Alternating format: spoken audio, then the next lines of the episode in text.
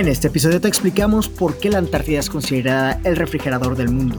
Haremos un análisis de cómo el cambio climático afecta a la Antártida y cómo este cambio termina por afectarnos a todos. Prepárate porque este va a ser un episodio con una mezcla de frío y calor. ¡Comenzamos!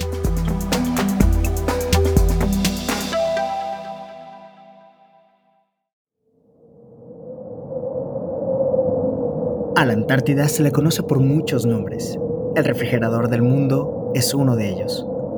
¿Por qué el refrigerador del mundo? Porque la Antártida evita que el planeta se sobrecaliente de forma natural. Es un ecoservicio invaluable que nos regala y lo logra a través de tres mecanismos principales. La formación del hielo marino, el alcance de los vientos catabáticos y la circulación de agua fría por los océanos. Déjame explicarte. El hielo marino de la Antártida se forma a menos 2 grados Celsius de temperatura si la salinidad es de 35 partes por mil. Recuerda que mientras más salado el mar, más baja debe ser la temperatura para congelarse. Por ejemplo, el lugar más salado del mundo, no, no es el Mar Muerto, sino las aguas del lago Don Juan, en la Antártida. El lago es 44% sal y por tanto la temperatura tendría que ser de menos 53 grados Celsius para que se congelara. El rol de la Antártida como el refrigerador del mundo se fundamenta en el efecto albedo. Este efecto consiste en rebotar la radiación del Sol de regreso hacia el espacio. ¿Alguna vez has tenido la resolana del mar en tu cara? El efecto albedo del mar puede ser del 10 al 15%, pero el hielo marino refleja de 75 a 85% de la radiación solar, mucho más eficiente, pero incluso alcanza el 90% de refracción cuando está combinado con nieve fresca, el blanco perfecto. Es por tanto un escudo muy efectivo que nos protege del sobrecalentamiento planetario a causa del Sol. Pero que sepas que el clima no solo depende de la temperatura atmosférica, sino también de la temperatura oceánica. El hielo marino funciona como un aislante e impide que la energía del mar pase a la atmósfera. Al no haber evaporación del mar, se reduce la formación de nubes y por lo tanto hay menos probabilidad de lluvia, lo cual perpetúa las temperaturas bajas. Por eso, la Antártida ha logrado ser un refrigerador muy eficiente por mucho tiempo. Los vientos catabáticos son otro mecanismo para la repartición del frío desde el polo sur hasta latitudes medias del hemisferio sur. Catabático viene del griego ir abajo y es resultado del aumento de densidad del aire por las noches. Cuando cae la temperatura, el aire se vuelve más denso y va cayendo por las laderas de los altos glaciares antárticos que llegan a medir hasta 5 kilómetros de altura. Ahora sí que como gordita en tobogán, puedes llegar muy lejos de que alcancen hasta 100 kilómetros por hora. Un tercer mecanismo de control de temperatura global es la circulación oceánica. Antártida ejerce una influencia importante en la circulación de las corrientes marinas. Sus derretimientos basales densifican el agua llevándola hasta el fondo del mar, es decir, a las orillas del continente. Cae el agua más fría que va directito al fondo del mar, provocando un movimiento, haciendo que las aguas más superficiales, que son las más cálidas, vayan hacia el continente, mientras que la parte profunda va de la Antártica hacia el Ecuador. Presentamos un dato fascinante. El hielo y nieve que se forma al interior de la Antártida no se queda ahí, sino que termina eventualmente en las orillas por las corrientes de hielo. Sí, corrientes de hielo que avanzan a 500 metros por año. Presentamos otro dato fascinante. Alrededor de la Antártida, el océano por debajo de los 200 metros es más cálido que la superficie del océano. Lo interesante es que esto no sucede igual en el otro polo del mundo.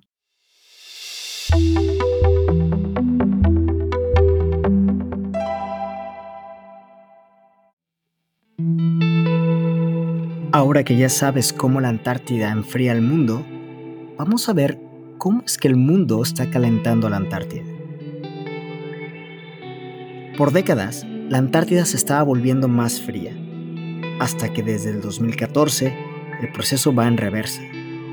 La Antártida se ha calentado 3 grados centígrados más que el promedio del resto del planeta.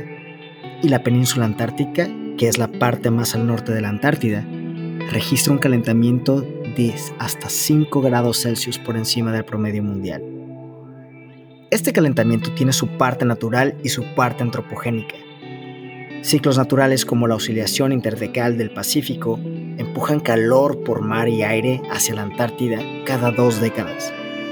A su vez, este ciclo es reforzado por otro ciclo conocido como modo anular del sur, que fluye alrededor del continente antártico empujando aire cálido hacia el polo sur. También tenemos la presencia de El Niño, el cual calienta los océanos impactando la formación de hielo antártico. Después tenemos el calentamiento global causado por el hombre o antropogénico.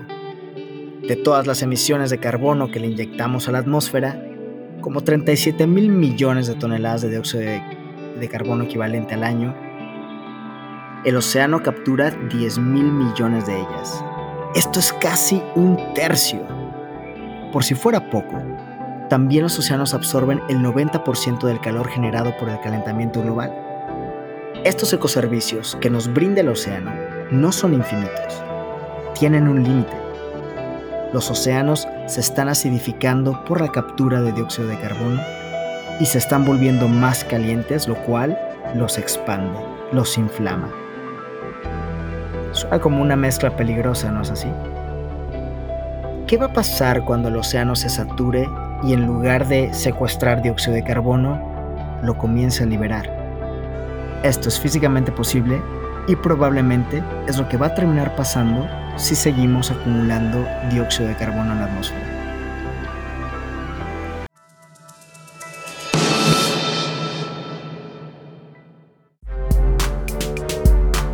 Pero, ¿qué efectos puede tener el calentamiento global en la Antártida?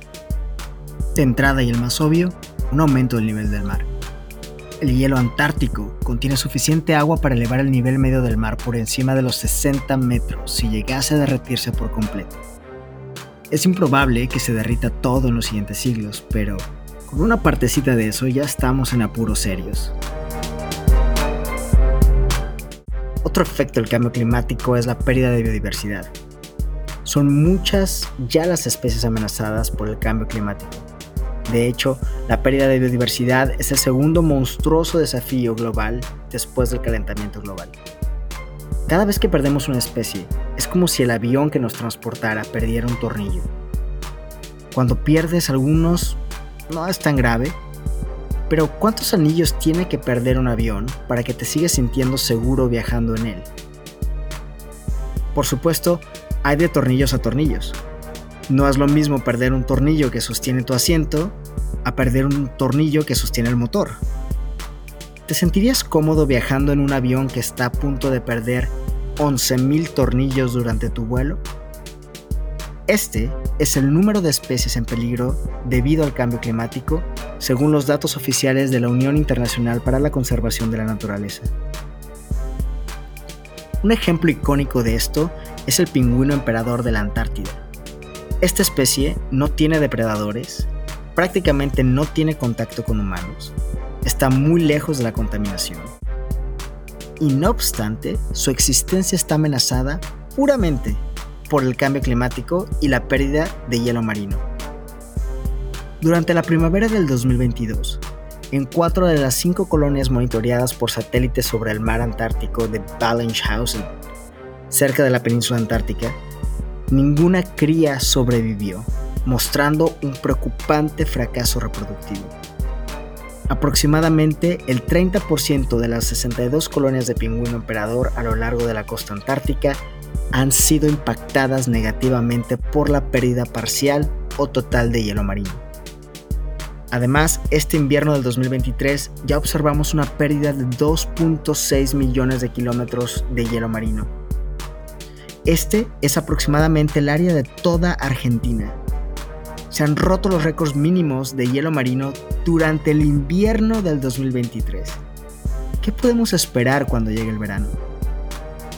Los científicos ya sabían que esto pasaría con los pingüinos si continuamos calentando el planeta, pero de ninguna manera esperaban que estas pérdidas se dieran tan pronto.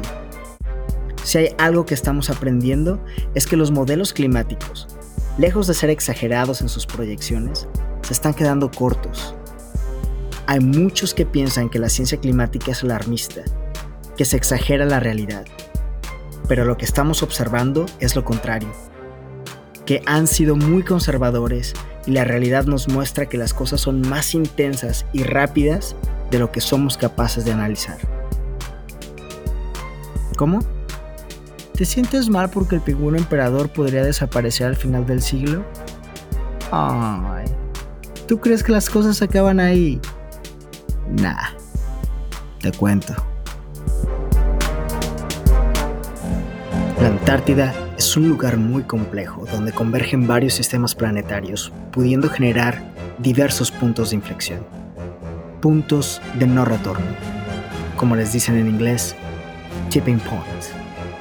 Vamos a ver qué nos dijo la doctora Patricia Valdespino, directora de Ciencia Antártica de la Agencia Mexicana de Estudios Antárticos, sobre los puntos de inflexión en Antártida.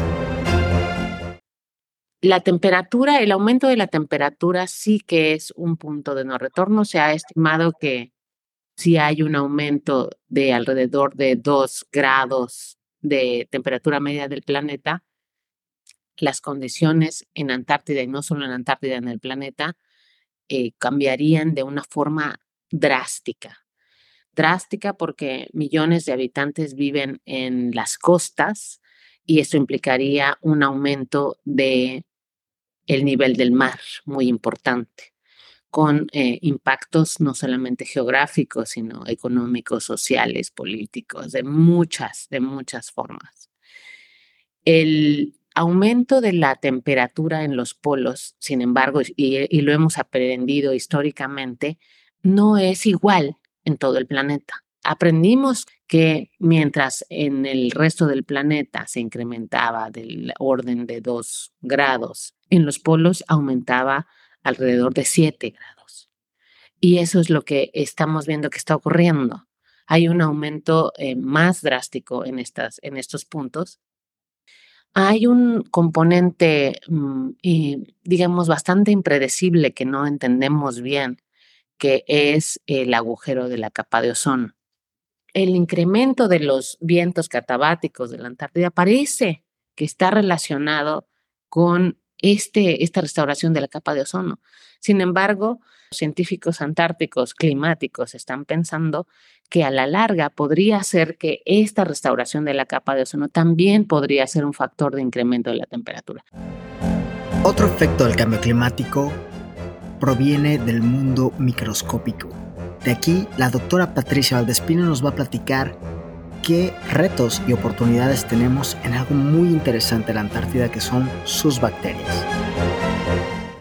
Es importante, primero, conocer, desentrañar los secretos de los microbios antárticos que tienen capacidades increíbles, sistemas de supervivencia, sistemas de reparación de daño por UV, por congelamiento, descongelamiento, eh, por contaminación química, por baja temperatura, por baja disponibilidad de agua. Es decir, están expuestos a muchísimos eh, factores extremos. Estos ambientes les consideramos poliextremos. Y a partir de entender quiénes son y qué hacen, también podemos eh, utilizarlos para entender cómo están cambiando los ecosistemas antárticos.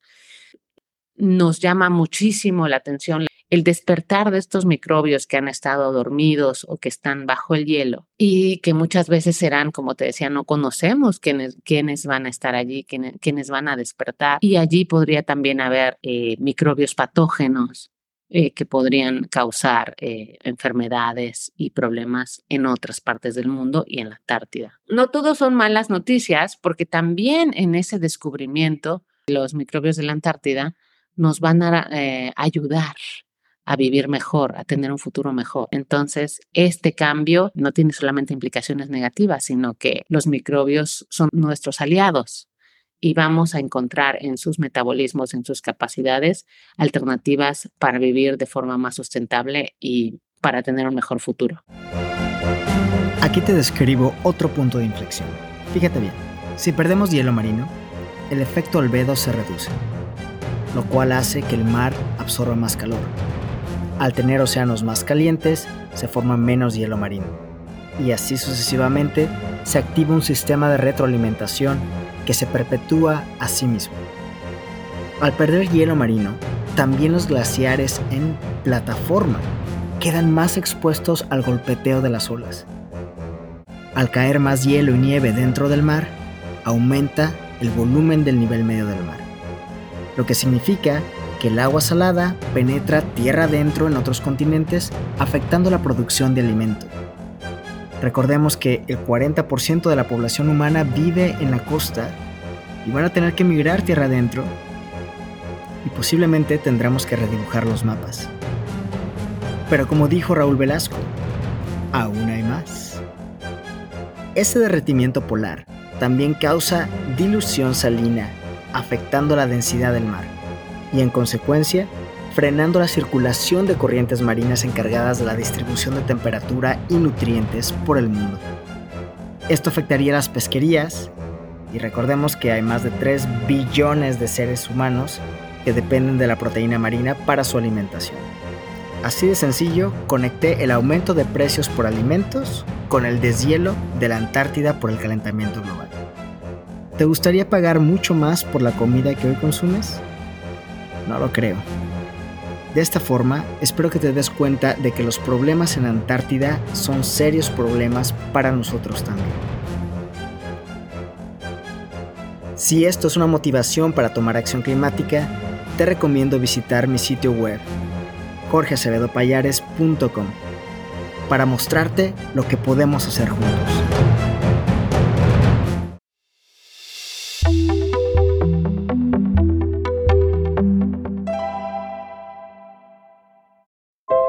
Puede que este tema te haga sentir muchas cosas. De hecho, hay un nuevo concepto en psicología llamado ecoansiedad.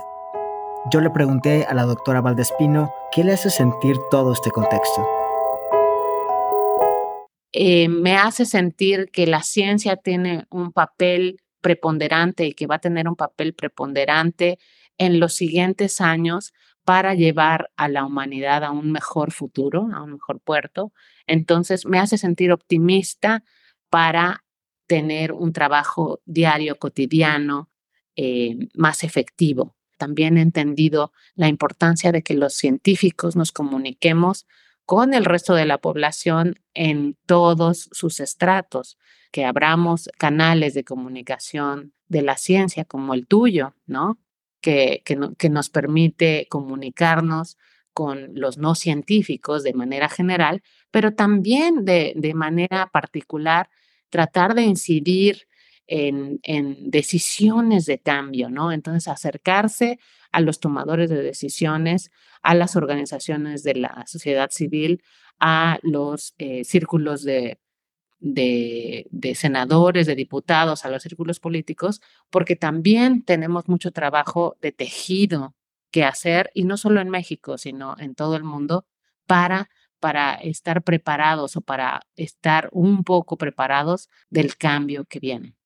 Deberíamos dejar de pensar en lo individual o pensar menos en lo individual y empezar a pensar más en lo colectivo, en que somos una sociedad conectada y que lo que hagamos de forma individual impacta a los otros y que lo que pase en los ecosistemas, lo que le pase al pájaro que canta todas las mañanas, también nos impacta.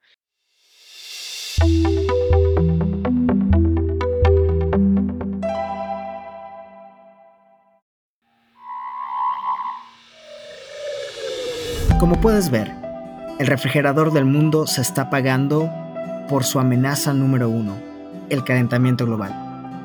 Es de nuestro interés nacional y personal mantener el refrigerador prendido en buen estado. Por eso, nuestros países deben sumarse al Tratado Antártico para promover la conservación de la Antártida. También nuestras naciones deben cumplir con sus compromisos de reducción de emisiones ante el Acuerdo de París. Y debemos nosotros ayudarlos a que así sea.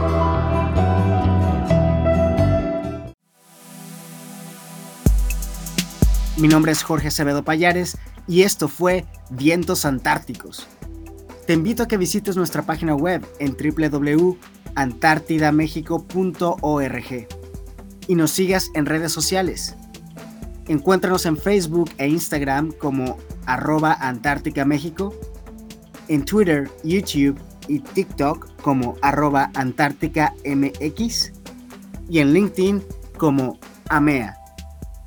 Espero nos escuches el siguiente mes con un nuevo episodio. Mientras tanto, te deseo mucha ciencia y paz.